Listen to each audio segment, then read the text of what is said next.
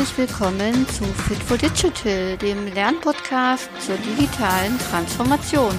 Hier gibt es Informationen, nützliches Wissen und spannende Interviews rund um die digitale Transformation.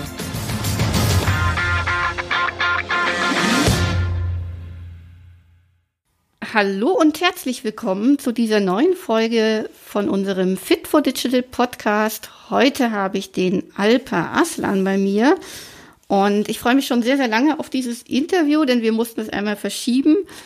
Und der Alpa arbeitet bei Datev und ähm, ich würde ihn vielleicht bitten, dass er noch mal so ein bisschen sich vorstellt, dass man so ein bisschen genaueren Einblick kriegt, was genau seine Aufgabe ähm, aktuell bei Datev ist. Hallo Alpa. Hi, vielen Dank für die Einladung. Ja, äh, auch ich habe mich sehr auf das Interview gefreut äh, und bin sehr glücklich, dass wir es jetzt nachholen können. Ähm, vielleicht erstmal kurz ein paar Worte zur Datev. Ähm, nicht jeder wird das kennen, möglicherweise. Mhm, genau. Ähm, wir sind IT-Genossenschaft für Steuerberater, Wirtschaftsprüfer und Rechtsanwälte. Das heißt, wir in erster Linie erstellen wir Softwareprodukte, äh, aber auch Dienstleistungen für diese Zielgruppen. Und neben diesen der Hauptzielgruppe der Mitglieder äh, arbeiten wir eben auch für deren Mandanten, um die digitale Zusammenarbeit zwischen der Kanzlei und den Mandanten bestmöglich zu unterstützen. Mhm. Ähm, neuerdings, also in ein paar Jahren, machen wir auch Software für Privatpersonen. Genau. Mhm. Und ich bin da eben in dem Bereich, der sich mit dem Thema User Experience beziehungsweise konkreter User Experience Research beschäftigt.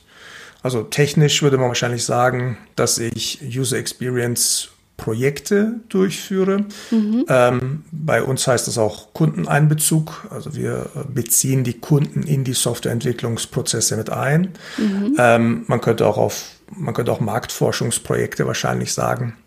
Das heißt, ich äh, habe solche Studien konzipiert, durchgeführt und nachgehalten. Das wäre so die technische Beschreibung. Äh, ich persönlich bevorzuge eine andere Formulierung. Ich sage immer, äh, ich habe alles dafür getan, um Entscheidungen bei DATEV noch markt- bzw. kundenorientierter zu treffen. Ähm, genau, also so viel jetzt erstmal zur Rolle im Unternehmen. Mhm. Genau, und äh, ich glaube, du hast ja auch so ein bisschen wissen wollen, ne? wie hat sich das entwickelt? Das ist zumindest so ein Vorgespräch, was hat sich verändert in deinem beruflichen Alltag? Ja, genau. Ähm, du bist ja offiziell quasi als UX-Researcher gestartet. Genau. Und hast äh, dann aber, ähm, und deswegen habe ich dich ja auch eingeladen zu dem Gespräch, eine ganz interessante Entwicklung durchgemacht, hier quasi so eine neue Rolle geschaffen und ähm, heute ist das Thema ähm, in unserem Interview gar nicht so sehr technisch, sondern es geht tatsächlich noch um dieses Thema Lernen. Also wie, wie verändern sich Organisationen ähm, oder wie lernen Sie? Wie, wie, wie sehen Sie diesen Lernbegriff? Wie fassen Sie den auf? Wie setzen Sie den vielleicht intern in ja. Prozessen um? Und da habt ihr bei der DATEV zu diesem Thema Lernen, äh, also lernende Organisation ist immer so ein schönes Stich oder Buzzword, was über allem schwebt. Habt ihr einen ganz interessanten Prozess entwickelt oder du mit anderen zusammen? Und das würde ich genau, da würde ich heute einfach mal drüber reden, ähm, weil das ähm, ja was ganz Interessantes ist, wie ihr euch äh, dadurch auch intern so bei den Arbeits-, also bei den Prozessen und bei den Zusammenarbeit mit dem Kunden und so weiter ja auch irgendwie verändert habt. Ja, genau. Also ich hatte die Vorgeschichte auch ähm, deswegen erzählt, damit der Unterschied klarer wird. Also mhm, früher genau. war ich in einer Stabstelle angesiedelt, die diese Projekte selbstständig durchgeführt hat. Das, man könnte sagen, ich war eine Art Inhouse-Dienstleister. Ähm, das heißt, ein Entwicklungsteam, das in irgendeiner Form wissen wollte, wer ist mein Kunde, wie arbeitet er heute, äh, wo drückt der Schuh für den Kunden, was kann ich tun, um ihn noch zufriedener zu machen, als er es ist, oder was muss ich überhaupt tun, damit er zufrieden wird und so weiter, konnte sich an uns als zentrales Team wenden und hat dann eben von uns Unterstützung bekommen. Das ist so die alte Welt, in der ich gearbeitet habe. Und da habe ich eben solche Projekte letztendlich gemacht, also Fragen der Teams beantwortet durch Kundeneinbezug. Das war mein Alltag. Mhm. Und in der neuen Organisation würde ich sagen, es ist eben fundamental anders tatsächlich. Ähm, heute ist es so, ich helfe diesen Wertschöpfungseinheiten dabei, selbst äh, markt- und kundenorientierte Entscheidungen zu treffen. Also mhm. nicht mehr ich treffe die für sie, nicht mehr ich mache diese Projekte für sie, sondern ich begleite sie in ihrem Alltag ähm, und ich setze eben auf Lernbegleitung. Ähm, und mache eben selber auch keine eigenständigen Kundeneinbezüge mehr, sondern äh, ich begleite die Teams dabei, es selbst zu tun, selbstständig zu lernen und versuche, ich sage mal, ihr Lernen zu beschleunigen. Das mhm. heißt, ich versuche ihnen das zu vermitteln, wie ich denke und wie sie mehr aus den Gesprächen oder den Beobachtungen mit Kunden herausziehen können.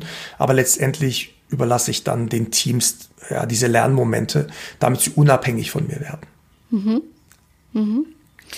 Ähm, gehen wir nochmal zurück zu dem Anfang. Also wie ist das äh, denn gekommen? Warum hat sich diese Rolle gewandelt und warum seid ihr von der Strategie bei der DATEV dahin gegangen zu sagen, ähm, äh, das soll mehr in so eine Selbstbefähigung fließen und die, die sollen selber das so ein bisschen lernen und ich, ich bin nicht der, äh, der Buhmann, der dann quasi in, in zweiter Instanz irgendwie nochmal korrigiert oder sagt, wie es sein soll, sondern das, äh, ne, also wie, wie hat sich das gewandelt? Was gab es da vielleicht einen Ausgangspunkt oder steckt da eine Strategie dahinter? Kannst du das nochmal erklären? Ja, gerne. Also ist auch eine sehr gute Frage, weil ähm, in meinem direkten Umfeld hat sich jetzt erstmal, glaube ich, gar nichts verändert. Oder mhm. stimmt nicht, also es hat sich massiv was verändert, aber der, der Impuls ging sozusagen nicht von uns aus, sondern es ist eine organisationsweite Veränderung, die wir durchmachen. Mhm. Ähm, wir nennen das äh, Fit für die Zukunft.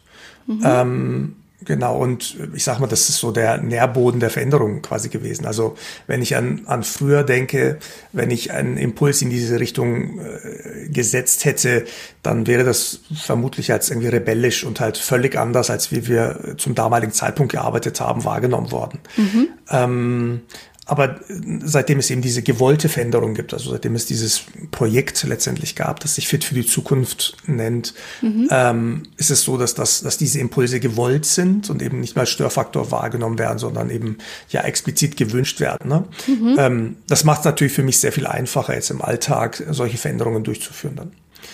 Genau, vielleicht sollte ich einfach kurz was zu Fit für die Zukunft sagen. Was ist denn mhm. diese Änderung der Organisation, die wir uns da vorgenommen haben? Ähm, im Grunde könnte man sagen, ähm, also eigentlich ist es ganz einfach.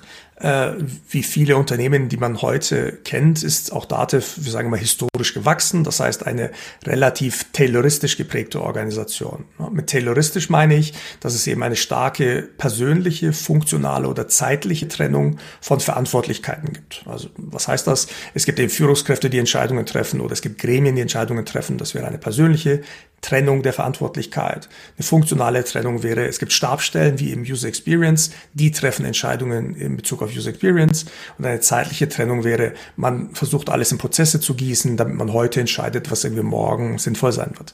Das ist der klassische Aufbau von tayloristischen Organisationen und Zumindest in meiner Wahrnehmung ist es so, dass wir eben mit diesem Credo quasi brechen wollten. Wenn mhm. man sich eine Organisation vorstellt, äh, wie sie heute typischerweise ist, nämlich top-down, dann würde ich sagen, haben wir die Organisation gekippt. Also die Zielsetzung ist es, dass man sagt, es gibt da draußen einen Markt und in diesem in diesem Außen gibt es äh, Mitglieder, Mandanten, äh, mhm. unsere Kunden letztendlich. Und es mhm. gilt, die zu verstehen und zufriedenzustellen. Mhm. Und man liefert dann am Ende eben auch Produkte und Dienstleistungen für genau diesen Markt aus. Mhm. Und dazwischen ist etwas möglichst Kurzes und das nennen wir Wertschöpfungseinheit. Das sind also funktional integrierte Teams, die alles können, was es braucht, um ein gutes Produkt oder eine gute Dienstleistung auszuliefern und die tun das. Also sie treffen eigenständige Entscheidungen, sie lernen selbstständig über ihre Entscheidungen. Ja, und ähm, dadurch werden natürlich Entscheidungswege verkürzt und ich sage mal, der Marktkontakt äh, der Organisation verbessert. Mhm. Genau. Und ja, letztendlich ist auch so ein Schlüsselwort in dem Kontext äh, Eigenverantwortung oder, oder Selbstorganisation. Mhm. Also so genau. als Eckpunkte. Jetzt kommen wir eben zu dem Punkt. Entschuldigung, so genau. als Eckpunkte nochmal äh, grob zusammengefasst. Ähm, ging es darum, sich, sich mehr am Markt zu orientieren, die Kunden mehr irgendwie in die Entwicklung mit einzubeziehen. Und ein Treiber war auch so Selbstverantwortung zu stärken, ja, kann man das so sagen? Ja vor allem Selbstverantwortung zu stärken okay. und Entscheidungswege zu kürzen. Also ah, okay. Kunden mhm. einzubeziehen, das haben wir davor ja auch schon gemacht. Aber ich glaube, es ist immer schwierig, wenn quasi du abhängig bist von jemandem anders, der das dann für dich tut. Ah, also dadurch okay. Mhm. entsteht mhm. automatisch ja. natürlich eine, eine Dysfunktion, keine ja. riesige, ne? Das ist jetzt nicht irgendwie schlimm, aber man muss jemanden anders fragen, der muss Zeit haben, der muss kommen und so weiter. Und so hortet man letztendlich das Wissen in Stabstellen, statt an den Stellen, wo Entscheidungen getroffen werden. Und das wollten wir eben verändern. Wir wollten, dass diejenigen, die die Entscheidungen treffen, auch letztendlich das Wissen darüber haben, um die Entscheidungen treffen zu können und dass sie es auch dürfen. Das sind so die wesentlichen Dinge. Mhm. Genau. Also ein, aus meiner Sicht ein immenser Fortschritt. Ja. Und damit ist quasi diese Rolle des Lernbegleiters eingeführt worden oder wie hat sich das entwickelt, dieser Begriff? Kannst du das mal kurz noch erzählen?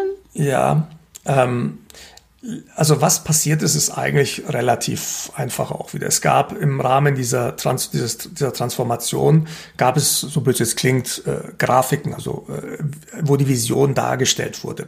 Dort gab es also eine Grafik, in der zeigte man, hier ist ein Markt und dazwischen mhm. passiert Wertschöpfung und dann ist da wieder ein Markt und so ist das also relativ mhm. einfach. Und innerhalb dieser Wertschöpfungseinheiten gab es kleine Männchen. Mhm. Und diese Männchen hatten letztendlich äh, Tätigkeits- oder Funktionsbeschreibungen. Und das, was dort spannend war, war, dass äh, meine Tätigkeit, nämlich User Experience Research, mhm. plötzlich in diesen Einheiten verortet war, statt außerhalb. Mhm. Also wenn man an die alte Organisation denkt, war ich außerhalb als Dienstleister und jetzt war ich innerhalb von so einer Wertschöpfungseinheit. Ah, Wir haben das damals bei uns im Team besprochen und haben gesagt, was heißt denn das für uns? Was, wie, wie, müssen wir jetzt arbeiten, wenn das äh, das neue gewünschte die neue gewünschte Organisation ist. Und ich habe das dann damals äh, ausprobiert, also mit dem Team besprochen und wir haben gesagt, äh, probier das einfach mal aus. Ich bin mhm. dann drei Monate in ein solches Team gegangen mhm. und äh, ich mache jetzt mal die Kurzversion. Wenn du die Details wissen willst, können wir natürlich auch in die Tiefe gehen. Aber das Ergebnis war, war extrem positiv. Also, ja. also so viel besser als das, was wir vorher gemacht hatten. Und das sage nicht nur ich, sondern das ist auch die Wahrnehmung derjenigen, die die Produktverantwortung getragen haben. Mhm. Ähm, also viel schneller, äh, viel kundenzentrierter, äh, viel umfangreicher im Umfang, den wir durchgeführt haben. Mhm. Ähm, in allen Belangen waren wir eigentlich positiv ja, überrascht tatsächlich. Mhm. Und dann war halt die Frage, wie geht das weiter? Also was bedeutet das in Zukunft? Ähm, man muss sich das so vorstellen, in der zentralen Stabstelle waren wir mal mit vier Personen gestartet mhm. auf ja, über 200 Produkte, auf ja, 8000 Mitarbeiter letztendlich heute. Gut, das war damals nicht so.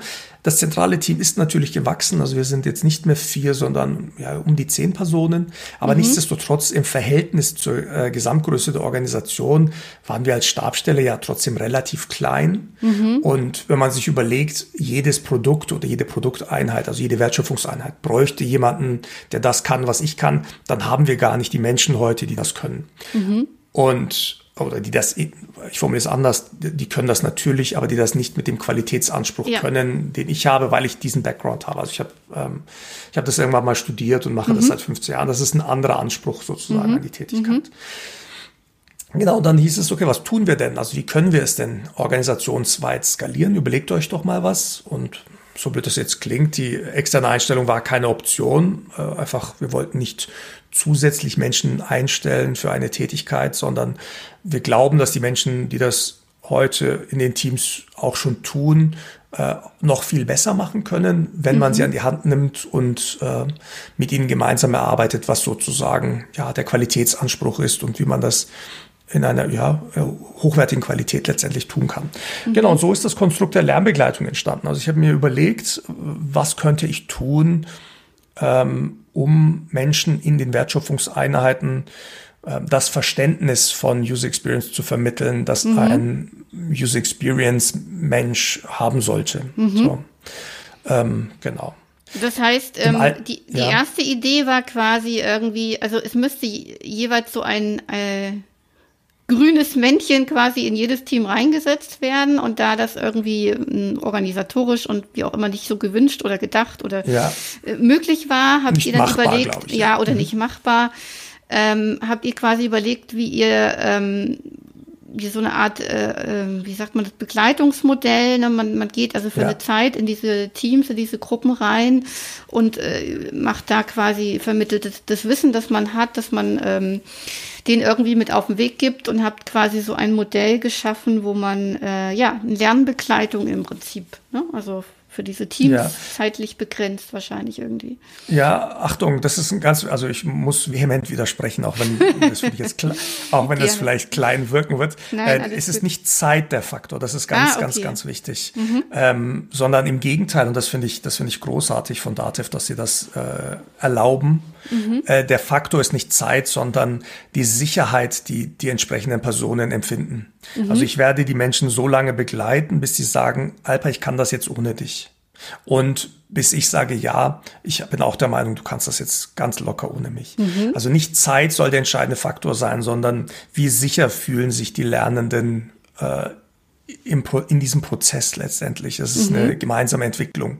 Meine Schätzung war, dass wir circa acht Monate brauchen werden für einen Lernenden und dass ich in diesen acht Monaten circa 320 Stunden mit dieser Person verbringen werde. Mhm. Ich habe im Februar diesen Jahres damit begonnen und ich bin mir relativ sicher, dass wir in diesem Jahr noch mindestens einen Lernenden, ich sag mal, in die Autonomie entlassen werden. Mhm. Also mhm. ähm, ganz grob kommen die acht, acht, neun, zehn Monate ungefähr hin. Also im Prinzip machst du jetzt eine, eine User äh, äh, Experience Research Ausbildung für, für, die, für diese einzelnen Entwickler, oder? Kann man das sich so vorstellen? Also, dass die quasi äh, nochmal eine, ja. eine Mini, Mini-Ausbildung, Begleitung kriegen auf das Wissen, was ja. sie schon haben, obendrauf gesattelt. Genau, also äh, Ausbildung als Wort mag ich jetzt ja, nicht unbedingt. Ähm, genau, aber das äh, tatsächlich das, was ich ja, das, was ich tue, ist äh, eigentlich relativ simpel. Die, die Wertschöpfungseinheiten haben ja schon immer Unsicherheiten in ihren Entscheidungen gehabt. Also Unsicherheit mhm. heißt, ich bin mir nicht sicher, wie mein Kunde heute arbeitet. Ich bin mhm. mir nicht sicher, ob das, was ich mir da überlegt habe, aus Kundensicht gut ist. Ich bin mir nicht sicher, ob das, was ich da mache, besser ist als das, was der Wettbewerb leistet. Mhm. Ähm, und um solche Fragestellungen oder um solche Unsicherheiten zu beseitigen, kann man eben auf äh, Kundeneinbezug, User Experience Research setzen. Mhm. Und in der Vergangenheit hätte ich diese Projekte für sie durchgeführt, ich hätte die Antworten geliefert und ich mhm. hätte nachgehalten, dass die die Erkenntnisse quasi umsetzen. Und das mhm. Neue ist, die Fragen, die sich bei Ihnen ergeben, sollen sie selbstständig einfach bearbeiten. Sie überlegen sich, was würde mich interessieren. Und ich mache drei Angebote an die Lernenden. Ich sage, mhm. äh, wir machen einen Vorbereitungstermin. Das heißt, du erzählst mir, was dir durch den Kopf geht, was du glaubst, was wichtig ist. Und ich sage dir, was ich glaube, was wichtig ist und welche Fragen ich stellen würde. Und dann passiert diese Tätigkeit. Also das kann sein, das ist ein Termin mit den Kollegen erst einmal. Das kann aber auch sein, dass es schon ein Termin mit einem Steuerberater ist. Es kann aber auch sein, dass es ein, eine Beobachtungssituation ist oder es kann auch eine Online-Umfrage sein. Das kann völlig unterschiedlich sein. Mhm. Aber der Lernende, der macht macht das dann selbstständig. Und mein Angebot an den Lernenden ist, wenn du möchtest, begleite ich dich dabei. Das heißt tatsächlich, ich beobachte ihn oder sie, wie er oder sie einen Fragebogen programmiert oder mhm. eben, wie er oder sie ein Interview führt oder einen Workshop moderiert. Und das dritte Angebot ist, wenn du möchtest, reflektiere ich mit dir gemeinsam, wie der Termin gelaufen ist, aus meiner Sicht und auch aus deiner Sicht. Mhm. Ähm, in der Beobachtungssituation selbst habe ich auch das Angebot und sage, wenn du dir unsicher bist in einem Moment, kannst du auf mich zurückgreifen. Du kannst dann sagen, Mensch, Alpa, was sagst denn du dazu? Dann mhm. komme ich sozusagen in die Situation und gebe dir Rückendeckung und äh, Sicherheit in der Situation. Aber es ist eben ganz wichtig in dem Konzept, dass die Lernenden ihre eigenen Erfahrungen machen. Genau. Und deswegen mache ich auch Ausbildung nicht, weil es ist nicht so, dass wir uns ein theoretisches Konzept sozusagen überlegt haben und das wird jetzt abgearbeitet, mhm. sondern im Gegenteil, es sind immer, also auch die 320 Stunden, von denen ich rede. Ich weiß noch, wie die ersten Manager geschaut haben, als ich von 320 Stunden ja. gesprochen habe. Das wirkt ja erstmal extrem viel. Ja, Aber genau. die Wahrheit ist, das ist ja nicht, das ist ja nicht, ich sag mal, pure Lernzeit, sondern es ist, wir lösen Fragestellungen, die es eh gegeben hätte. Also mhm. wir, wir beantworten Fragen, die ein Team hat. Damit mhm. ist es Teil der Wertschöpfung und äh, das Lernen passiert quasi on the job und das ist für mich der große Unterschied zu anderen, ähm, zu anderen äh, Wissensvermittlungsveranstaltungen. Ja, ich denke, es ist, es ist äh, nicht, äh, also Ausbildung kann man ja vielfältig verstehen. Man kann es unter diesem klassischen Begriff der Ausbildung ne, für, für Berufsorientierung verstehen oder dass man einen klassischen klassischen Ausbildungsberuf erlernt. Aber ähm, ich glaube, in deinem Fall ist es auch äh, Coaching natürlich. Ne? Also du begleitest die Menschen und, und bringst sie in ihre Fähigkeiten, die da vielleicht schlummern, ähm, aber die sie noch gar nicht so richtig wahrgenommen haben und, und gibst ihnen dann auch Sicherheit mit dem Kunden souverän und professionell irgendwie aufzutreten ne? und die Fragen zu stellen, die sie haben und sich vielleicht nicht getraut haben. Also vielleicht kann man es wirklich eher so, ja, Lernbegleitung ist, glaube ich, ein guter Begriff tatsächlich so nennen, weil es viel mehr ist als jetzt nur irgendwas ja, lernen und lesen. Das hast du schön zusammengefasst. Theoretisches ähm, Wissen zu, zu äh, vermitteln, genau.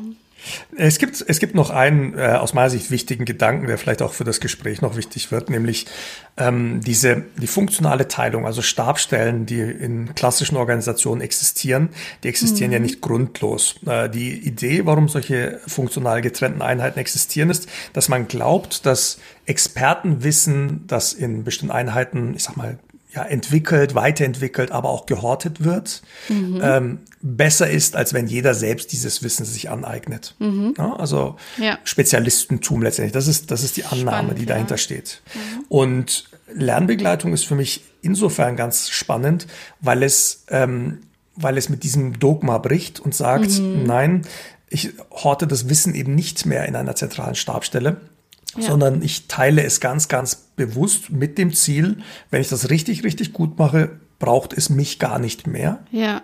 Und ähm, ich erzähle das deswegen, weil du Coaching gesagt hast. Also ich habe ja. in einem anderen Podcast mal gesagt, dass ich, äh, dass ich lachen muss, wenn äh, Leute Coaching sagen, weil ich gar nicht weiß genau, was damit gemeint ist.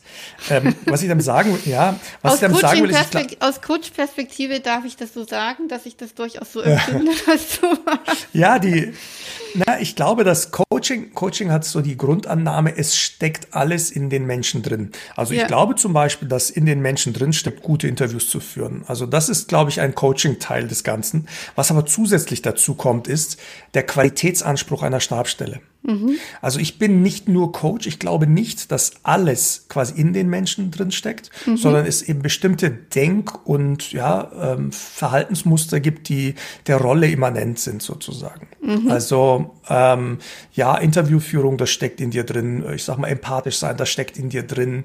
Ja. Aber zu wissen, was Reliabilität, Validität und so weiter bedeutet, ist etwas, was ich als Qualitätsanspruch mit in die Schulung, mit in die Ausbildung mit in die Lernbegleitung bringe. Deswegen mhm. ist Lernbegleitung, glaube ich, ein Mix aus On the Job, aus Coaching, aus viel Reflexion gemeinsam. Ja, ja. Ja, ja das ist, äh, du hast da was gesagt, das habe ich natürlich ganz mit ganz spitzen Ohren aufgenommen. Und zwar war das der Satz oder der, der, die, die Wortzusammenhänge, ähm, dass man sich langfristig überflüssig macht. Ne? Also wenn wir da jetzt ja. weitergehen und ich glaube, der Gedanke stellt sich auch den Zuhörern, dann ist es ja jetzt äh, eine Aufgabe, die du hast, weil ihr euch in, Organi in eurer organisationalen Struktur, Zusammensetzung ändert. Ähm, wenn man ja. jetzt ein paar Jahre in die Zukunft denkt, dann müsste ja irgendwann das auch irgendwie abgeschlossen sein und alle ähm, Entwickler soweit äh, fähig und befähigt sein mit dem Wissen von dir, dass das alleine läuft. Ist denn dann der nächste Schritt, ähm, das auch bei einer Einstellung irgendwie schon, schon mit zu berücksichtigen oder das irgendwie intern als wie sagt man, als, ich weiß ja nicht, ob ihr auch Ausbildungsberufe da irgendwie habt, das vielleicht in den Ausbildungsteil schon mit reinzunehmen oder hast du da eine Idee oder gibt es eine Vision, wie diese Lernbegleitung, wenn dieses dieser Basis-Rollout äh, oder wie man es nennen mag, also wenn das jetzt quasi abgeschlossen ist, dass jetzt ne, deine Sachen, wie es dann weitergeht? Ja. Ja, ich, äh, ich mag den Spruch, wenn, wenn einer lehrt, dann lernen zwei. Ja. Also der, der lehrt und auch der, der quasi lernen soll. Ähm, ich, ich glaube, dieses überflüssig machen ist tatsächlich eine Theorie. Ich glaube, ich glaube, dass in einer in der heutigen Welt sich ähm, eher Menschen überflüssig machen, die nicht ihr Wissen teilen, mhm. weil in mhm. dem Augenblick, in dem ich äh, anderen versuche Wissen zu vermitteln, lerne ich selbst auch unglaublich viel und ja. ich glaube, ähm, ich glaube nicht, dass es mich überflüssig macht. Zumal mhm. es ähm, weiterhin Tätigkeiten gibt, die, ähm, wie soll ich sagen, einer zentralen Koordination vielleicht bedürfen. Also ganz banales Beispiel, wenn es darum geht, äh, bestimmte Fragebögen zu programmieren, dann ist es ganz gut, wenn man da ein, eine Software zur Verfügung hat und die irgendwie zentral bereitgestellt wird, die zentral gewartet wird, wo die Verträge mhm. zentral möglicherweise mit äh, Vertragspartnern gestaltet werden und so weiter. Nur als ein Beispiel. Also man stellt irgendwelche Hilfsmittel zur Verfügung, damit alle ihren Job so gut machen können, wie es eben geht. Datenschutz ist ein anderes Thema. Also ah, ich möchte okay. natürlich, mhm. dass jeder Lernende bei Datenschutz äh, State of the Art und, und äh, alles weiß quasi, was relevant ist. Aber ich glaube, dass das äh, schwierig ist. Also es ist eine persönliche Meinung, aber es ist halt mhm. halt ein Thema, das äh, sehr trocken ist für viele und langweilig. Also ja. ich weiß nicht, ob jeder sich immer mit dem Thema beschäftigen möchte, aber es ist halt wichtig, dass man sich damit beschäftigt, gerade in unserer Rolle. Und mhm. dafür glaube ich, braucht es halt, ich sag mal, äh, schon zentrale Unterstützer, auf die man zugreifen kann, wenn man sie braucht. Mein Anspruch war es nie, die Lernenden 100 Prozent quasi autonom zu machen, sondern in 80 Prozent der Fälle 100 Prozent autonom zu machen. Also es gibt weiterhin Fragestellungen, die heute ein Lernender nicht beantworten kann hm. und können wird. Ähm, aber natürlich, äh, sie werden sich weiterentwickeln. Und äh, ich stelle mir die Frage, was bedeutet das, wenn wir abgeschlossen sind, so wie du es gesagt hast. Also ja. ich habe es jetzt äh, das hast du nicht gesehen, habe ich jetzt in Anführungszeichen gesetzt. Ähm, ja. das ist ja, ähm. das ist ja eh die Frage, ne? Ist das irgendwann abgeschlossen? Das ist, es stellt sich jetzt natürlich sofort die Frage, wenn man sich vorstellt, es sind, sind Leute, die, das ist eine begrenzte Anzahl von Personen und irgendwann sind die alle da einmal durchgelaufen. Was kommt dann? Ne? Also was genau? Ja, Genau, also was kommt an, ist eine super spannende Frage tatsächlich. Es ist insofern abgeschlossen, dass wir äh, einen bestimmten Umfang definiert haben im Rahmen der Lernbegleitung ah, okay. und gesagt mhm. haben, bei diesem Umfang möchten wir, dass die Lernenden zu 100 Prozent autonom sind. Damit mhm. ist natürlich das Lernen in keinster Weise abgeschlossen, zumal ja auch das, was wir inhaltlich tun, erstens sich ständig weiterentwickelt und jetzt tatsächlich auch inhaltlich unabhängig von Methoden auch unsere Kunden und Wettbewerber sich ständig weiterentwickeln. Also als jemand, der User Experience macht, ist man zwangsläufig jemand, der permanent am Markt lernen möchte. Ja, ja, ja. Insofern, das Lernen ist nie abgeschlossen. Ähm, die, die Frage für das Programm, sagen wir es mal so, ist halt, was machen wir, wenn diejenigen, die bei mir heute lernen, quasi fertig sind und jedes Team so eine Person hätte, dann wäre meine Hypothese, ähm, es wird, ähm, ich kann den heute, also ich mache ja letztendlich aus Anfängern Fortgeschrittene, aber da gibt's noch viel, viel mehr zu lernen und auch da ist sie quasi auf der Reise zum Experten möglicherweise begleiten.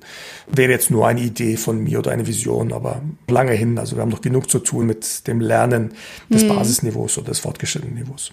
Ja, ja, also ihr seid ja auch damit äh, erst gestartet, ne? Und ähm, ich finde das, ähm, ich finde das eine ganz ganz spannende Sache. Also dieses Projekt oder diese die Art, wie ihr das macht, ähm, ist, ist ja auch inspirierend für andere. Deswegen führe ich ja auch das Interview mit dir heute, weil man da sicherlich auch ganz viel viel lernen kann ähm, für sein eigenes Unternehmen, wie man solche ja, du hast es so schön gesagt, Stabsstellen, äh, Expertenwissen in die Organisation zurückfließen lassen kann, ne, irgendwie. Ähm, ja, ich habe äh, natürlich noch ein paar Fragen hier bei mir und ähm, jetzt haben wir schon, schon einige abgearbeitet. Ihr habt natürlich nicht nur diesen Lernbegleiter eingeführt. Also ihr seid äh, bei der DATEV in einem ganz spannenden äh, Prozess, wo ihr euch neu sortiert, neu aufstellt. Ihr habt auch Barcamps irgendwie eingeführt. Ja. Und ähm, spannend ist ja, es gibt, glaube ich, ein, ein internes Barcamp und eins, äh, wo ihr mit externen äh, Wissen teilt oder externe einladet. Ja. Wie, wie spielen denn diese Formate so ein bisschen damit rein? Kannst du da vielleicht was zu erzählen? Ich habe natürlich ganz spannend dein, deine Twitter-Beiträge verfolgt. In der letzten Woche hattet ihr, glaube ich, dieses ja. interne. Was ist das für ein Format? Wo, wie findet da Lernen zum Beispiel statt bei euch? Ich äh, komme gleich drauf zu sprechen. Mir kommt noch ein Gedanke zu dem Gedanken, den wir vorhin hatten. Ah, okay. ähm, weil du ja gefragt hast, was bedeutet das für meine Arbeit? Mhm. Na, also, äh, ja. aber, aber eigentlich ähm, ist ja nicht die Frage, was passiert, wenn ich für das Thema UX Research das Thema Lernbegleitung abgeschlossen habe, also auch hier wieder in Anführungszeichen, mhm. sondern was bedeutet es denn für alle anderen Stabstellen, die wir haben, auch? Mhm. Also ich glaube, ja. dass dieses Konzept der Lernbegleitung ja nicht bei mir sozusagen bei meiner Tätigkeit aufhört, sondern ich glaube, dass es ein Konzept ist, das eigentlich die Art und Weise, wie ehemalige Stabstellen mit Wertschöpfungseinheiten zusammenarbeiten, definiert. Ich mache mal ein krasses Beispiel. Äh, die, in meiner Wahrnehmung ist es so, dass Stabstellen existieren, die Command and Control praktizieren. Sie mhm. nennen es nicht so. Sie sagen, wir haben Richtlinien und äh, wir halten deren Einhaltung fest mhm. und äh, nehmen sich ein Vetorecht raus, wenn sie nicht eingehalten werden. Mhm. Und das ist, ich meine, ob man das jetzt Command and Control nennen muss, weiß ich nicht, aber die ähm, letztendlich ist das ein, ein, ein ähm, verhindert das Eigenorganisation oder Selbstverantwortung, weil man immer sagen kann, da ist jemand anders, der mir genau gesagt hat, was ich tun muss und ich muss jetzt ja gar nicht mehr nachdenken oder ich muss jetzt nicht mehr gucken, was Kunden wollen, sondern ich muss eigentlich nur noch diese interne Referenz bedienen. Das heißt, ja. ich muss nur noch das tun, was eine Stabstelle von mir gefordert hat, äh, statt selbstständig nachzudenken. Mhm. Und deswegen ist Lernbegleitung eben ein Gegenmodell dazu. Also mhm. äh, auch ich habe das Ziel ja letztendlich, dass die Wertschöpfungseinheiten verstehen, zu denken, wie ich denke, mhm. damit sie selbstständig diese Entscheidungen treffen. Aber ich werde in keinster Weise Veto einlegen oder dergleichen, mhm, sondern ich ja. werde irgendein, irgendwann diesen, das Gefühl haben, ja, die haben es jetzt kapiert. Und ja, die machen das ab sofort ohne mich. Und ich vertraue ihnen, beziehungsweise ich traue ihnen zu, dass sie das auch ohne mich können. Und ich glaube, das ist äh, in der Zusammenarbeit ein, ein ganz, ganz fundamentaler Unterschied zu früher. Mhm. Und deswegen wäre meine Vorstellung auch für die Skalierung einer lernenden Organisation, dass man dieses Konzept nimmt und auch für andere Rollen, andere Tätigkeiten, andere Funktionen, andere Stabstellen quasi adaptiert. Mhm. Natürlich mit, äh, ich sag mal, mit der entsprechenden Demut, dass das in jeder jeder Funktion anders aussehen wird, äh, konkret, was da passiert und auch wie viel man loslassen kann. Also ich sage mal, bei Datenschutz kann man ein bisschen weniger loslassen als bei Kundeneinbezug. Das ist ja. einfach von der Thematik her einfach was anderes. Mhm. Ähm, aber trotzdem, wo kann ich loslassen? Wo kann ich die Autonomie stärken, als Grundgedanke quasi ähm, in die Organisation einfließen zu lassen? Mhm. Und ich glaube, dass das eigentlich für Datev äh, der spannendste Gedanke, also nicht nur für Datev, für Organisationen insgesamt der spannendste Gedanke ist, jetzt unabhängig von meiner konkreten Tätigkeit. Hm. Ja, du hast gerade einen Aspekt reingebracht, den ich jetzt auch gar nicht so im Blick hatte, ist, dass es ja noch mehrere Stabstellen gibt und dass man auch dort sehr viele, ja. Ähm, dieses Wissen, also wenn wenn die Stab, ich muss dazu sagen, ich kenne auch Stabstellen, die da ähm, eher autonom agieren. Also wenn diese Stabstelle eine äh, gewisse Entscheidungsmacht hat oder hatte, inne hatte, äh, wie man wie man da ähm, diese diese Prozesse der, der Entscheidung oder der Absegnung von, von gewissen Produkt, äh, ähm, Inkrementen oder ja. von gewissen Teilen, äh, wie man das quasi zurückbringt in die Abteilung und das Wissen genau. teilt und dann, das ist auf jeden Fall total spannend, ja, ja. Genau, genau. Soll ich auf die Barcamp-Frage eingehen? Oder ja, wenn du möchtest, dann machen wir mit der Barcamp-Frage weiter, genau. Ja, also ich meine, vielleicht einfach für die Zuhörer äh, erstmal die Veränderung, also Fit für die Zukunft und mhm. Barcamps und diese anderen Formate sind erstmal völlig unabhängig voneinander entstanden. Ne? Also mhm, es gibt jetzt mhm. keine direkte Kausalität. Aber natürlich nutzen wir heute diese Formate, um unsere Veränderung nach außen transparent zu machen und mit extern zu diskutieren. Und ist jetzt auch hier wieder meine persönliche Wahrnehmung, aber ich glaube, dass uns das eben enorm hilft, salopp formuliert, nicht im eigenen Saft zu garen, ne, sondern mhm. eben deutliche und klare Worte durch die externen Teilnehmer und vor allem eben auch durch unsere Mitglieder zu erhalten. Ne. Wir mhm. präsentieren dort Veränderungen, wir präsentieren dort Initiativen, wir pr präsentieren dort Ideen und wir diskutieren sie mit Außenstehenden und bekommen aus meiner Sicht sehr, sehr wertvolle äh, Impulse, was wir noch tun könnten und was mhm. wirklich wichtig ist und wo wir uns vielleicht nur mit uns selbst beschäftigen. Und so eine Veranstaltung macht das eben transparent äh, nach innen und nach außen. Mhm.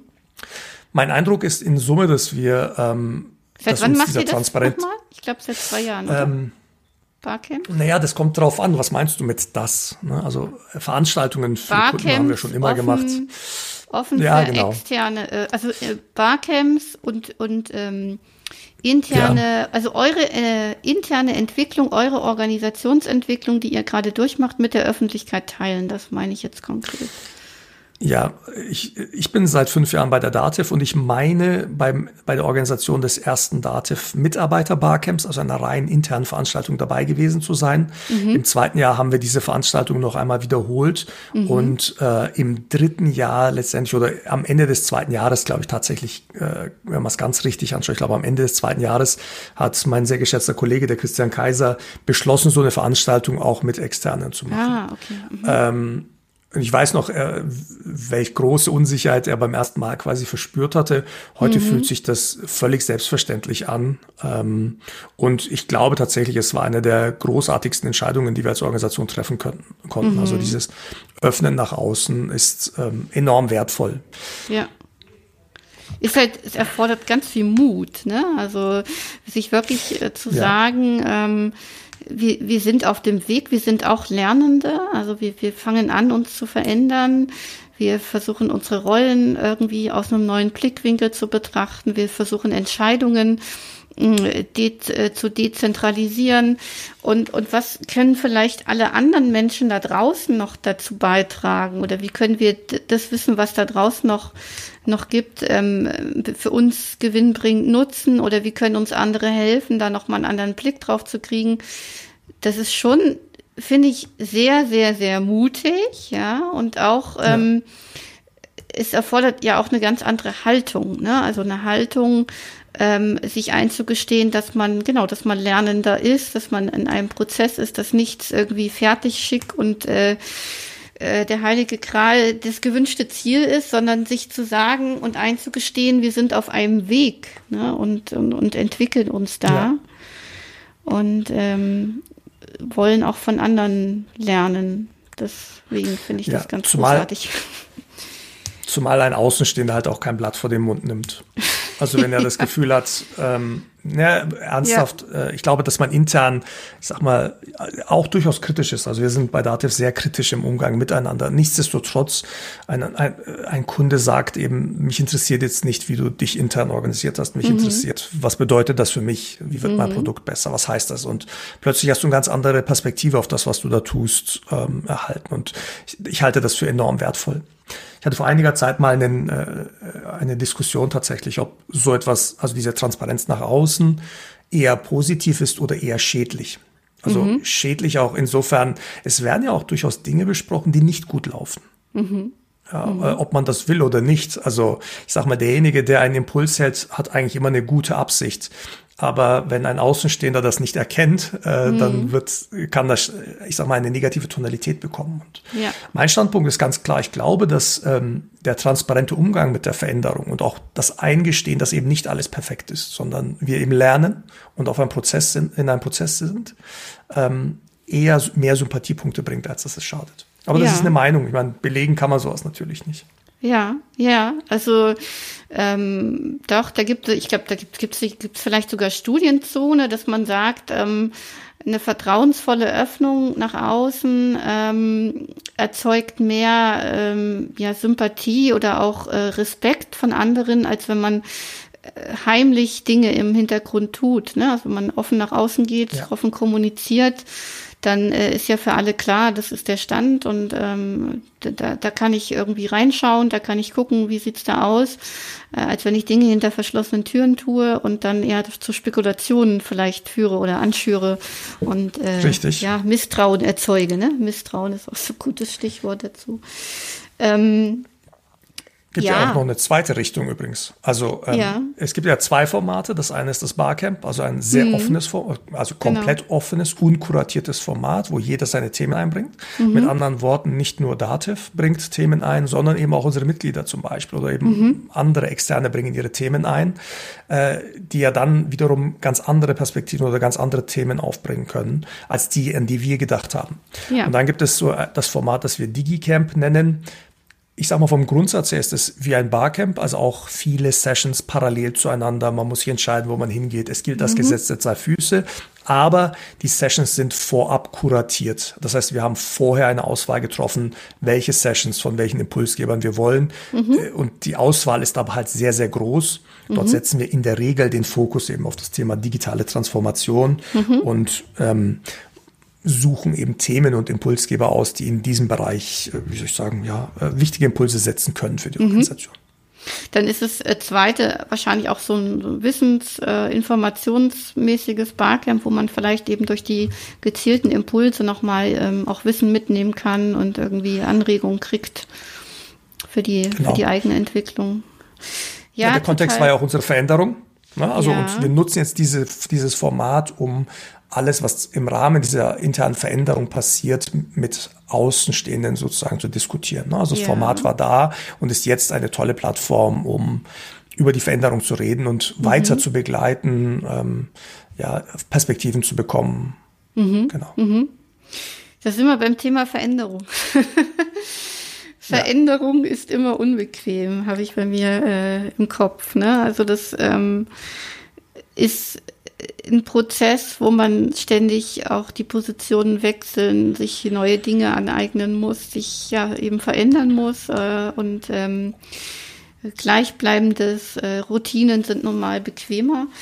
Ihr habt da intern so eine Community of Practice, hast du es, glaube ich, mal genannt im Vorgespräch, ja. ähm, auch geschaffen, wo ihr euch mit Gleichgesinnten vernetzen könnt intern in der Organisation. Ja. Wie, wie, inwieweit hilft euch sowas jetzt, um damit zurechtzukommen? Ja, ich, äh, ich habe zwei, zwei Gedanken. Der eine ist, ähm, also ich persönlich halte Veränderung nicht für unbequem. Im Gegenteil, äh, ich liebe, ich liebe Veränderung. Ja. Ähm, und das liegt einfach in meiner Natur. Ich, äh, ich sag mal, ich glaube, ich gehöre eher zu kreativen Menschen, die viele Gedanken haben und äh, als umtriebig beschrieben werden. Und das sind natürlich Fähigkeiten, die intensiver gesucht werden in unruhigen Zeiten, mhm. als in denen, wo man einfach äh, in Ruhe, sag ich mal, Dinge abarbeiten möchte. Mhm. Insofern, äh, für mich ist das eigentlich immer eine ganz gute Zeit und ich würde Veränderung ist unbequem als Statement eigentlich so äh, nicht unterschreiben. Aber ich weiß, was du meinst. Also ich glaube, für die gesamte Organisation braucht es mal einen Wechsel aus äh, Impulsen zur Veränderung und eben Zeiten der Ruhe, wo man einfach mhm. auch, äh, ich sag mal, wieder das, was man sich vorgenommen hat, ausprobieren kann und mhm. umsetzen kann. Ähm, der zweite Gedanke ist, du hast, wie hilft es euch gesagt? Also mhm. darüber habe ich mir ehrlich gesagt noch nicht so viele Gedanken gemacht. Ich habe mich immer gefragt, wie es mir hilft. Mhm. Ja, ja, dann erzähl, wie es ähm, dir hilft. Das ist auch gut. ja, ähm, einer meiner Lieblingsautoren, Nils Pfleging, äh, mhm. schreibt, dass Veränderung ist wie Milch in den Kaffee gießen. Aha, also, spannend, ja. Äh, na, er sagt, das wirkt sofort und ist auch unumkehrlich. Ja. Und eigentlich äh, stimme ich ihm zu 100 Prozent zu. Ich habe viel darüber nachgedacht und ich habe mich halt gefragt, was ist, wenn diese Kaffeetasse sehr, sehr, sehr, sehr groß ist? Aha. Also dann ist ja so ein kleiner Tropfen Milch, ja. verändert natürlich den Kaffee, aber sieht man es schon? Also wird mhm. er schon milchig? Mhm. Schmeckt er vielleicht sogar schon milchig oder braucht es viele solcher Tropfen? Mhm. mhm. Ähm, und ich habe vor kurzem das Buch Graswurzelinitiative von Sabine und Alexander Kluge gelesen mhm. und die ja darin beschreiben, also sehr viele solcher, ich sag mal, klein beginnenden Initiativen beschreiben, die dann irgendwie groß werden. Ja. Und die meisten dieser ähm, Graswurzelinitiativen agieren ja meist erst im Schatten. Also wenige ja. Gleichgesinnte probieren sich aus. Und ja. ich sag, wie haben wir es bei uns genannt? Wir haben das U-Boot-Projekt, haben wir ja. das bei Dativ genannt. Also Dinge, mhm. die so lange im Verborgenen bleiben, bis sie vorzeigbar sind, damit sie nicht gleich von der Organisation getötet werden. ähm, und ja. na, unsere Community of Practice, Change and Transition heißt sie bei uns, also COPCAT in der Abkürzung. COPCAT, auch die, äh, ja cool. Ja, genau. Wir haben ein Katzenlogo, genau. Ja, das ja. zieht natürlich. Sehr ähm, stark. Genau, also äh, auch das gegründet übrigens vom äh, Christian Kaiser, den ich vorhin schon erwähnt hatte. Ja. Ähm, ist in meiner Wahrnehmung eben so eine wahnsinnig tolle Alternative zu äh, verdecktem Wachsen. Also mhm. dieses verdeckte Wachstum, das kann man schon so machen. Mhm. Funktioniert auch, wie ähm, die Kluges zeigen. Aber wir haben eine Plattform dafür geschaffen. Und mhm. ich glaube, dass sie einen großen Nutzen hat. Ähm, mhm. Das ist eine, letztendlich eine Community, die auf Freiwilligkeit basiert, eine Community von gleichgesinnten Menschen in der Organisation, die alle einfach tolle Ideen haben und die sie einer Gruppe vorstellen mhm. dort Mitstreiter suchen und teilweise auch wirklich heftiges Feedback erfahren, mhm. aber letztendlich alle gestärkt aus diesem, ähm, aus diesem Netzwerk wieder rausgehen und ähm, neue Ideen haben, was sie vielleicht besser machen könnten, anders machen könnten. Mhm. Ja. Ich muss immer an das, äh, ich weiß nicht, ob du das kennst, es gibt dieses Video vom Dancing Guy. Mhm. Ähm, kennst nee, du bestimmt, kenn ich oder? Nicht, kenn ich nicht. Äh, nee. Also ich erzähle es mal, musst du mal suchen äh, auf YouTube oder ich schicke dir mal den Link. Da tanzt so ein, ich sag's jetzt mal ganz bewusst so, also ein Spinner auf einer riesengroßen Wiese, äh, total verrückt herum. Also du, ah, du guckst dir den an doch, und denkst dir, der ist, der ist total mhm. auf Droge. Ja. Mhm. Und als ich das Video das erste Mal gesehen habe, war ich peinlich berührt. Ich dachte, ja. was macht denn der da? Tickt ja, ja. der nicht ganz richtig? Und wenn man aber weiter guckt, kommt eben ein zweiter Tänzer dazu und der ist genauso verrückt. Ja. Und nach einiger Zeit tanzt plötzlich die ganze Wiese. Mhm. Also ganz, ganz viele Menschen tanzen auf dieser Wiese und es ist diese Gefolgschaft, die es braucht. Also der zweite Tänzer, der ja. eigentlich aus einer verrückten Idee eine, eine Bewegung macht, die, zu einer Veränderung führt. Ja. Und ich glaube, dass viele Menschen, die solche Veränderungsinitiativen in Organisationen versuchen, auf Widerstand stoßen. Mhm. Insbesondere dann, wenn es halt, ich sag mal, radikalere Ideen sind, die die Bestandsorganisation in ihren Grundfesten quasi irgendwie hinterfragt. Mhm. Ähm, und dass die deswegen häufig das Gefühl haben, ich bin völlig alleine mit meiner Idee. Mhm. Und die Wahrheit ist, in der Regel nicht. Also in der Regel ist man nicht alleine mit seiner Idee, ja. sondern andere spüren etwas Ähnliches. Vielleicht haben sie auch eigene Ideen, vielleicht fehlen ihnen noch die Worte, aber es gibt mehr als genug Mitstreiter innerhalb jeder Organisation für mhm. alle Ideen. Und, und da, dafür braucht es eben so eine Plattform, um das transparent zu machen, damit mhm. Mitstreiter leichter gefunden werden können. Ja, und, und habt ihr, das ist jetzt vielleicht, jetzt äh, sind wir nämlich an einem ganz spannenden Punkt angekommen, gab es das schon, also ich, andersrum, ich weiß durch unser Vorgespräch, durch unser Kennenlernen auch, dass du einer der, der, derjenigen warst, die relativ frühzeitig schon neue Impulse reingebracht haben. Die Frage, die sich jetzt für mich stellt, ist so ein bisschen, seid ihr bei Datev auch aus einer einer Bewegung im Schatten heraus, äh, habt ihr euch aus einer Bewegung im Schatten heraus verändert?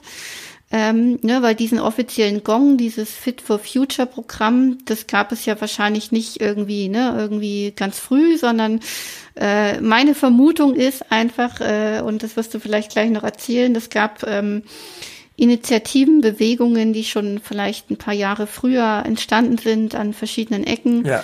Und daraus hat sich dann aber irgendwann so eine offizielle Unternehmensstrategie entwickelt. Das heißt, die Frage, äh, wie, wie, seit wann existiert eure Community da oder wie hat sich das entwickelt mit dieser Community?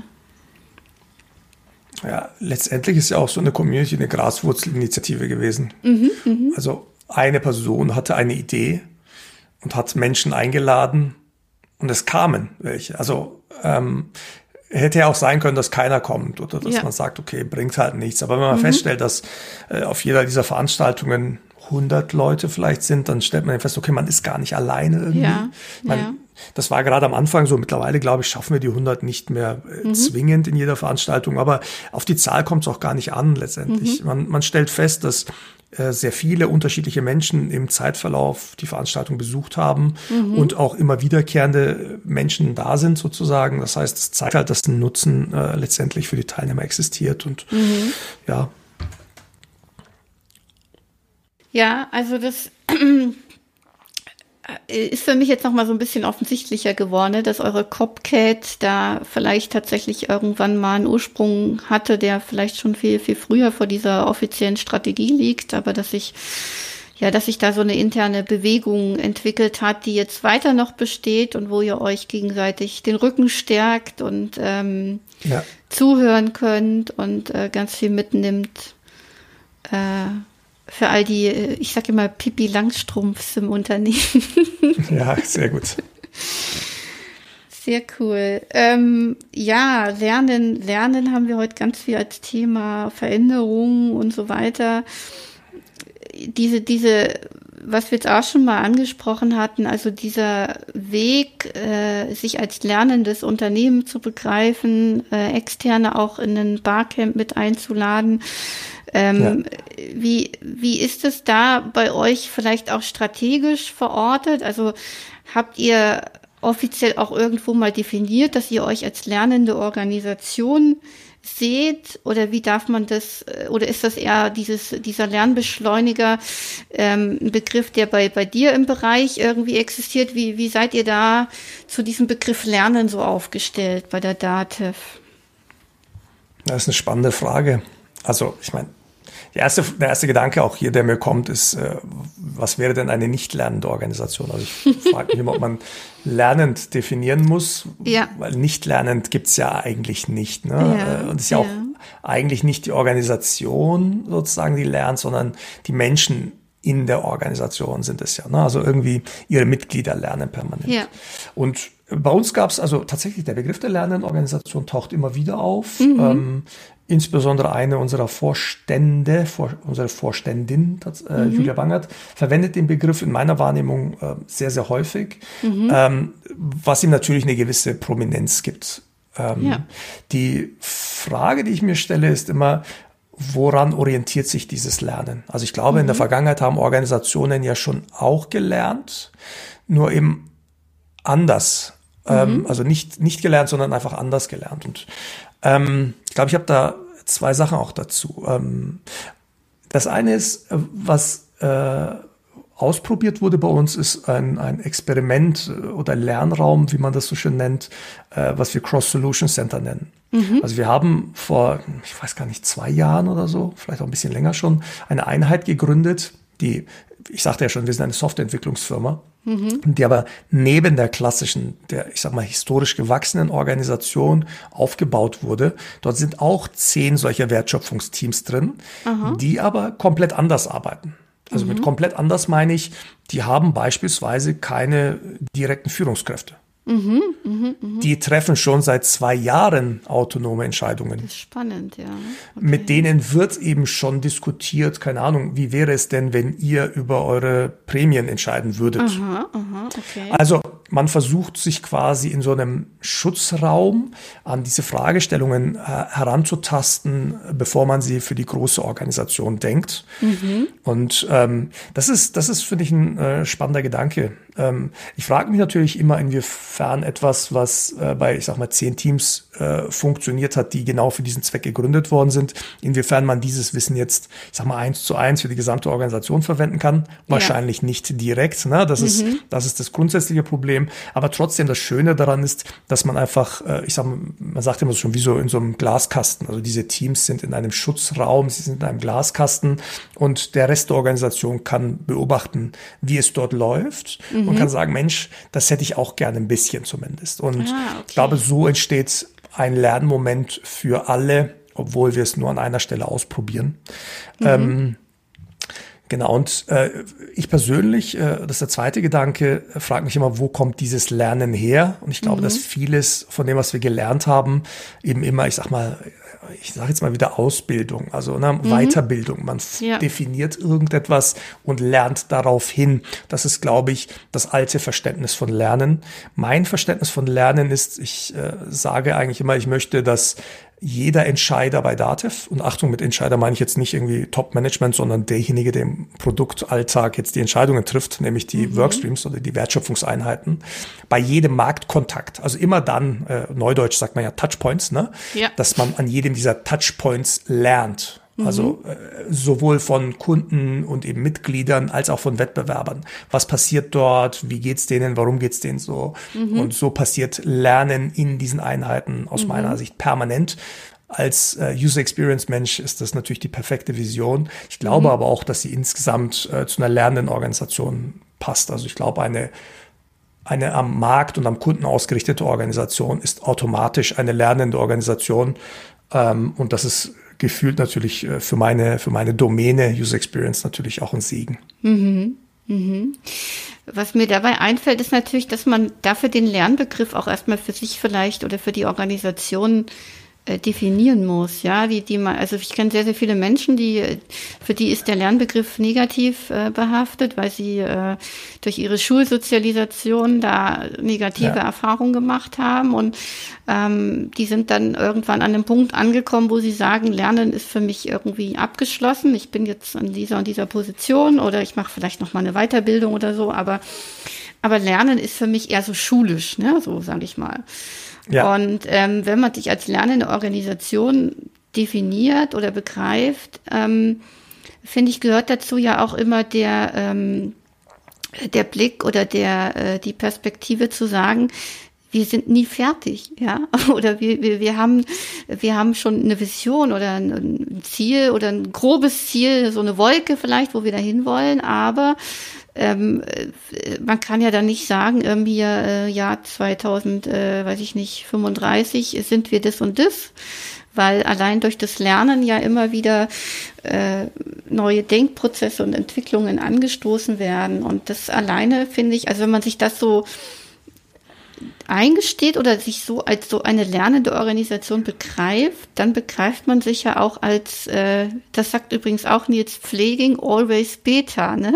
Also ja. ähm, Beta-Status immerwährend und, und das ist, glaube ich, eine ganz neue Art, auch Unternehmen zu sehen. Da sehe ich in vielen noch eher den klassischen, äh, ne, dass man äh, vielleicht eher nicht in Beta, noch nicht in Beta denkt.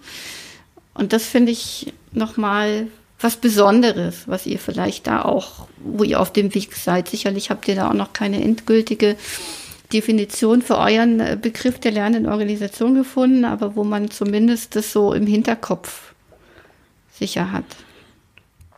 Ich sag's mal so auch, weil du es jetzt so formuliert hast. Wenn ich heute sage, 2030 werde ich das und das und das sein, also egal was mhm. ich da mhm. definiere, mhm. was würde denn dann Lernen bedeuten? Also Lernen bedeutet ja per se Veränderung, also irgendetwas, was ich vorher nicht wusste oder eben nicht mhm. auf dem mhm. Schirm hatte, dass das jetzt plötzlich in mein Sichtfeld kommt.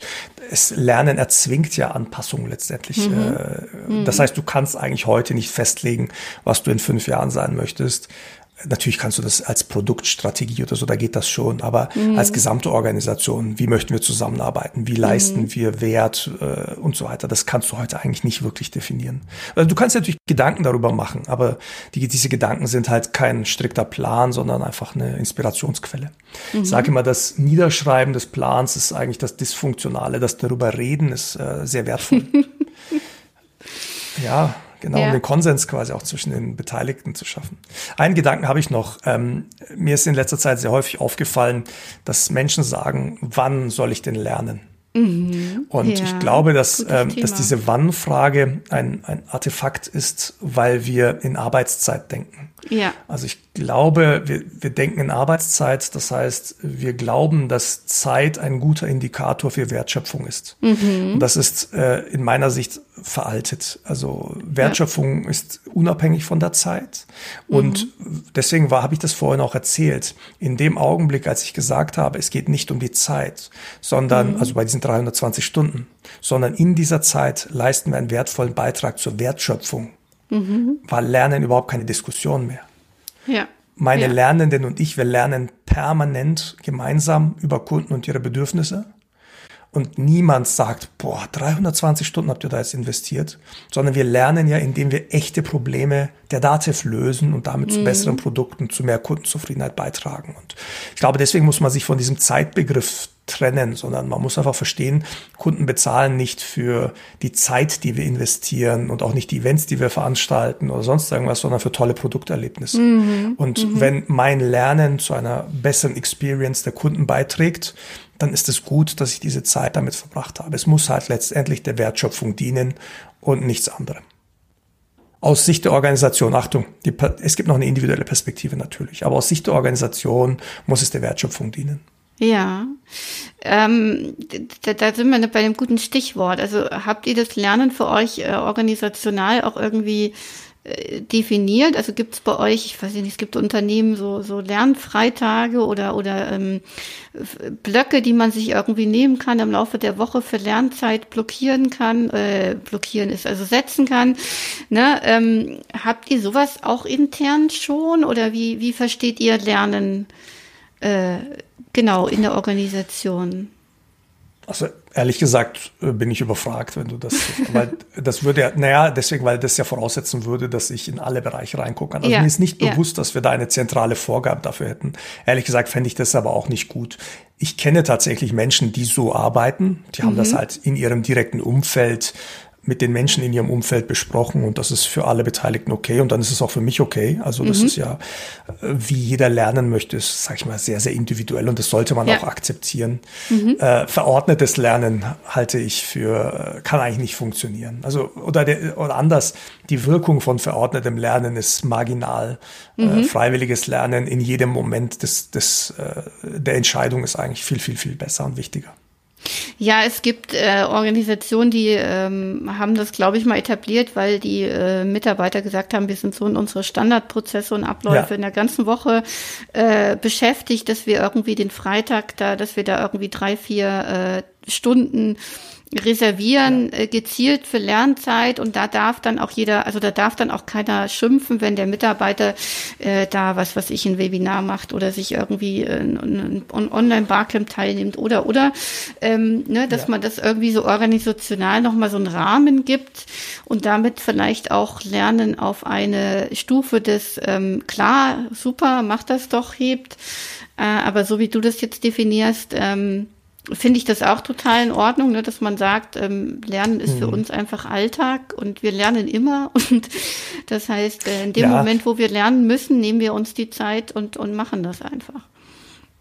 Jein, also natürlich gibt es sowas bei uns auch. Also natürlich haben mhm. wir eine, eine Personalabteilung und ich sage mal eine Weiterbildungsabteilung, die dieser mhm. Personalabteilung äh, integriert sozusagen ist. Und dann gibt es beispielsweise eben Budgets. Ja, mhm. das ist ähm, das ist jetzt keine Lernzeit oder so, aber wenn ich auf mhm. eine Konferenz gehen möchte und äh, meine anderen Kollegen möchten das auch, dann muss man eben gucken, äh, was ist sozusagen mit welchem Budget machbar. Insofern gibt es natürlich da schon eine gewisse Steuerung. Mhm. Aber ich finde halt, dass das zu kurz greift, wenn man über mhm. Lernen redet. Das ist ein Aspekt und über den kann man nachdenken, wie der sozusagen systemisch wirkt mhm. und ob man da nicht eine bessere Lösung dafür findet.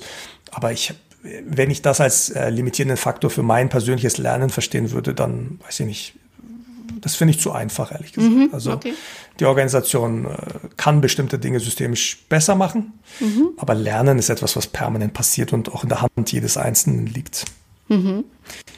Ja, das ist wahrscheinlich auch, es hängt, glaube ich, äh, total davon ab, wie man Lernen versteht. Ne? Also die einfach, die eine ist Lernen, ne? ich nehme an einem zeitlich begrenzten Webinar teil, ich habe da äh, eine Konferenz und, und, und für andere ist Lernen, also es geschieht ja immer nebenbei. Ne? Also so, du, du lernst ja auch irgendwie, wenn du merkst, du äh, weiß ich nicht, äh, du packst irgendwie falsch ein, schon morgen auf dem Weg zur Arbeit oder, oder du hast ja. einen Unfall und hast da auch was mitgenommen und draus gelernt, ja, je nachdem, wie man das äh, betrachtet, lernt man an vielen Stellen in seinem Tag, in vielen Momenten, ähm, und äh, das ist auch Lernen, aber man sieht es vielleicht gar nicht, weil man das als total normal empfindet oder als, äh, ja, irgendwie ja. Alltagslernen. Jetzt, wo ich drüber nachdenke, also genau, es gibt halt dieses, dieses Wertschöpfungslernen, sage ich jetzt mal. Und da müsste man eigentlich gar nicht darüber diskutieren, weil das ist einfach ja. wichtig für die Wertschöpfung und damit braucht er kein Budget oder sonst irgendwas. Ja. Also wenn ich heute meinen Chef fragen würde, was ich nicht mal muss, wenn ich fragen würde, das wäre überhaupt kein Thema, ne, weil mhm. es ja der mhm. Wertschöpfung mhm. dient. Spannend sind eben genau diese Veranstaltungen, die außerhalb der Wertschöpfung liegen. also mhm. was mache ich denn mit so Barcamps, die jetzt keinen thematischen Bezug haben? Ja. Mein Eindruck ist, das handhabt halt noch jeder, also jede Führungskraft und jedes Team ein bisschen anders. Ähm, mhm. Ich glaube, es ist gerade für kreative Prozesse enorm wichtig, äh, vor allem weil es das Netzwerk stärkt. Mhm. Und auch da gibt es sehr, sehr spannende Kollegen bei uns, die eine ähnliche Bezeichnung haben wie ich. Mhm. Äh, wir nennen die Lerncoaches, mhm. ähm, die in meiner Wahrnehmung jetzt sehr, sehr starke Netzwerker sind, die, also das heißt beispielsweise in diesem Cross Solution Center, von dem ich vorhin gesprochen habe, die sehr viele solcher Lernformate besuchen, äh, mhm. äh, aber tatsächlich mit dem Ziel, dieses Wissen dann, wenn es gebraucht wird, in die Teams einzubringen. Ah, okay. Äh, so dass ja und auch ermutigen quasi dann zu lernen und äh, wichtige Informationen dann quasi teilen. Ob das mhm. ein, ein Konstrukt ist, das für alle Organisationen gelten kann, ich glaube, das muss jeder für sich selber ausprobieren. Mhm. Aber da gibt es eben, was ich sagen wollte, es gibt eben bestimmte Rollen, die sehr, sehr viel auf solchen Veranstaltungen sind und die Organisation profitiert auch gezielt davon, dass es sie gibt. Mhm. Ähm, was ich, ich zögere deswegen ein bisschen, weil mir natürlich immer noch lieber wäre, wenn jeder Einzelne das lernen würde mhm. und nicht eben auch hier wieder das Lernen quasi gehortet wird. Mhm, mh. Aber ähm, die Wirkung ist definitiv äh, spürbar. Also man, mhm. man merkt, dass es trotzdem eine Verbesserung zum, zum alten Vorgehen ist. Mhm. Insofern, ja, ich, äh, das Experiment gefällt mir, sagen wir es so. es kommt drauf an, vielleicht auch, wie man das teilt. Ne? Es gibt ja Unternehmen, die haben auch schon so ein Intranet äh, etabliert, genau. wo genau solche Lernprozesse platziert Absolut. und geteilt werden können, wo jeder Mitarbeiter ein kleines Video schnell machen kann an seinem Platz und irgendwas ja. ein Wissen teilen kann, das er gerade aufgeschnappt hat oder erlernt hat. Genau, genau. dementsprechend. Ähm, ja. Mein Kollege macht Podcasts. Sehr schön. da bin ich ganz, da bin ich ganz begeistert. Cool. Ja, jetzt sind wir schon äh, fortgeschritten. Ich gucke ein bisschen auf die Uhr. Ich habe äh, noch eine ganz äh, spannende Frage, die ich am Ende immer allen meinen Interviewpartnern stelle. Was kann man denn, was kann man denn von, von dir, äh, Alper, lernen? Ähm, was kann man vielleicht von der Dativ lernen, ähm, wenn man, wenn man sich anschaut, wie ihr euren Weg äh, geht oder bisher auch gegangen seid? Ich habe dich natürlich eingeladen, auch weil ähm, ich dich als ein Mensch wahrgenommen habe, der ganz umtriebig ist und ganz viele Veränderungen, genau, vielleicht auch aus so einem U-Boot heraus ähm, angegangen ist und äh, inzwischen äh, ist es so eine Bewegung geworden, die ähm, an vielen vielen Stellen tolle Entwicklungen sichtbar macht, wie jetzt diese Lernbeschleunigung, die du selber da entwickelt hast und Genau, ich habe dich also als ein Mensch erlebt, der unheimlich viele Ideen hat, äh, sich ganz, ganz viel Gedanken über Veränderungen, über wie können wir Dinge, wie können wir Prozesse besser machen macht. Und deswegen stelle ich dir am Ende diese Frage, ähm, was würdest du Menschen mit auf den Weg geben, die vielleicht auch so umtriebig in ihrer Organisation sind und die, ähm, die irgendwie was machen wollen, die was verändern wollen? Ähm, was würdest du ihnen was würdest du ihnen raten oder was würdest du ihnen sagen, was sie tun können, um von ihnen heraus Veränderungen in ihrer Organisation zu bewirken? Erstmal danke für dein Lob. Ähm, Bitte. Ich, ich äh, glaube, dass mein persönlich größtes Learning eigentlich ist, ähm, dass man, wie nenne ich das denn, organisationale Intelligenz entwickelt. Mhm. Also als, als Person. Mhm. Ähm, ich habe den Begriff habe ich nicht selber geprägt. Also andere haben angefangen, über das, was ich tue, als äh, Rebellion oder der Rebell zu mhm. sprechen. Also irgendwann, mhm. irgendwann hat man diesen Begriff geprägt und äh, man man merkt ja daran schon, dass das, das spricht ja schon Dysfunktion quasi ja. heraus. Ne? Also der, der ist quasi nicht integriert, sondern irgendwas Außenstehendes, was das Bestandssystem halt angreift. Gibt viele Menschen, die das als wertvoll empfunden haben, was ich und wie ich es getan habe. Aber nichtsdestotrotz die, wirk die direkte Wirksamkeit, formulieren wir es mal so, äh, war ja dann doch relativ gering. Mhm. Und wenn ich darüber nachdenke, wie es heute funktioniert und wie man eben zum Beispiel durch so eine Community of Practice Gleichgesinnte findet und mhm. eine vielleicht sehr, sehr radikale Idee so durchdenkt, dass sie für die Organisation ein zumutbares Experiment wird, mhm. ähm, dann ist das dann ist das äh, um Welten besser. Und ich glaube, was eine Organisation tun kann, um das zu fördern äh, und damit sich eben auch diese Impulsgeber nicht alleine fühlen, sondern eben merken, da gibt's andere, die so sind und so denken wie ich, äh, baut Communities auf. Also so eine mhm. Community of Practice, äh, Change and Transition, Copcat, großartig tatsächlich für genau diesen Effekt. Auch die Events, über die wir gesprochen haben, das Öffnen nach außen, großartige Impulse, um Ideen noch einmal zu challengen und zu gucken, mhm. wie passt das, äh, wie können wir das tatsächlich machen, so dass es auch für die Organisation ein verdaulicher Impuls wird und nicht ja. ein rebellisch radikaler Impuls. Keine Revolution. Und ich glaube, du hast es vorhin schon erwähnt. genau, ich habe tatsächlich, ich habe einige, vor einiger Zeit gesagt, die Revolution ist vorbei. Das, was ich ja. vorher als das oder die Rebellion ist, das, was ich vorher mhm. als Rebellion bezeichnet habe oder was andere so bezeichnet haben, mhm. ist jetzt gewünschtes Verhalten und das ist ähm, ja, ich finde ganz, ganz spannend eigentlich äh, von der organisationalen Entwicklung. Ich glaube, dass, ähm, auch weil du es erwähnt hast, aber weil mir es auch wichtig ist, dass Enterprise Social Networks da eine große Rolle spielen. Also wenn ihr das noch nicht habt in euren Organisationen, ganz, ganz wichtig, äh, mhm. fördert die Vernetzung der Menschen, fördert ihren Austausch, fördert die offene Kommunikation und damit auch die Art und Weise, wie wir miteinander umgehen und wie wir miteinander kommunizieren. Genau. Und das war ja viel interne Vernetzung jetzt, was ich gesagt habe. Ich mhm. glaube eben äh, durch diese Events und ähm, diese Plattformen zu schaffen für die externe Vernetzung, mhm. für externe Impulse, für externe Transparenz ist auch ein ganz, ganz wichtiger zweiter Hebel. Mhm. Ich glaube, dass ähm, Betriebsblindheit und Silo-Denken völlig natürliche Artefakte sind in terroristische Organisationen. Also das ist jetzt nicht irgendwie, äh, das, das na, das ist jetzt nicht irgendwas, was bei einem Unternehmen existiert und woanders nicht, sondern es ist eine Folge der Art, wie man die Organisation aufbaut. Mhm. Man sagt ja mal, ähm, Produkte sehen so aus, wie die Kommunikationsstruktur der Organisation aufgebaut sind. Ja. Äh, und so ist es eben auch letztendlich mit, mit, diesen, mit dem Silo-Denken. Auch das Denken folgt mhm. dem, wie die Organisation sich aufgebaut hat. Und deswegen kann so ein frischer Blick von außen Augen öffnet sein, Augen öffnend sein. Ne? Also, falls ihr das noch nicht gemacht habt, öffnet euch. Und mhm. äh, wenn ihr das mal erleben wollt, wie das ist, äh, unsere Dativ Digi-Camps sind frei zugänglich für alle Externen. Äh, müsstet einfach nur auf Twitter oder so dem Thema folgen und euch dann rechtzeitig anmelden. Und auf eurer Seite sind die auch verlinkt und ich glaube, auf der Veranstaltungsseite kann man sich dann auch relativ einfach anmelden. Ja, genau. dativevents.de. Auf jeden Fall sehr, sehr wertvoll. Ähm, na, da können, glaube ich, auch andere Unternehmen ganz viel lernen. Also ich nehme jetzt auch mal mit zusammengefasst. Äh, interne Communities bilden, sich interne Gleichgesinnte suchen, die ähnlich unterwegs sind und da sich austauschen. Ja. Ähm, und, und das eben zum Beispiel in so einem internen sozialen Netzwerk, ne, wo ich einfach ganz schnell Dinge posten, teilen kann mit anderen.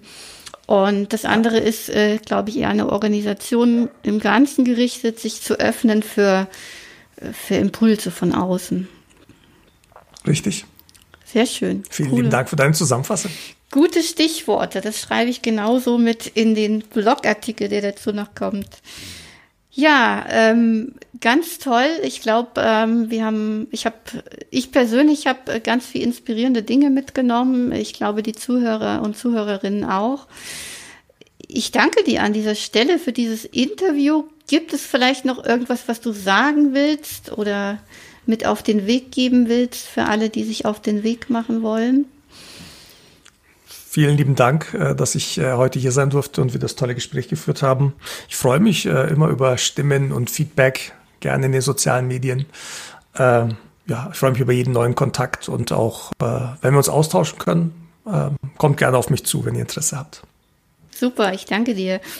Ja, dann äh, vielen Dank, dass du dir die Zeit genommen hast, Alpa, und äh, deine Geschichte erzählt hast, die Entwicklung von der DATEV erzählt hast. Äh, vielen, vielen lieben Dank. Und dann verabschiede ich mich an dieser Stelle von allen Zuhörerinnen und auch von dir, Alpa, und wünsche allen noch einen wunderschönen Tag. Macht's gut. Tschüss.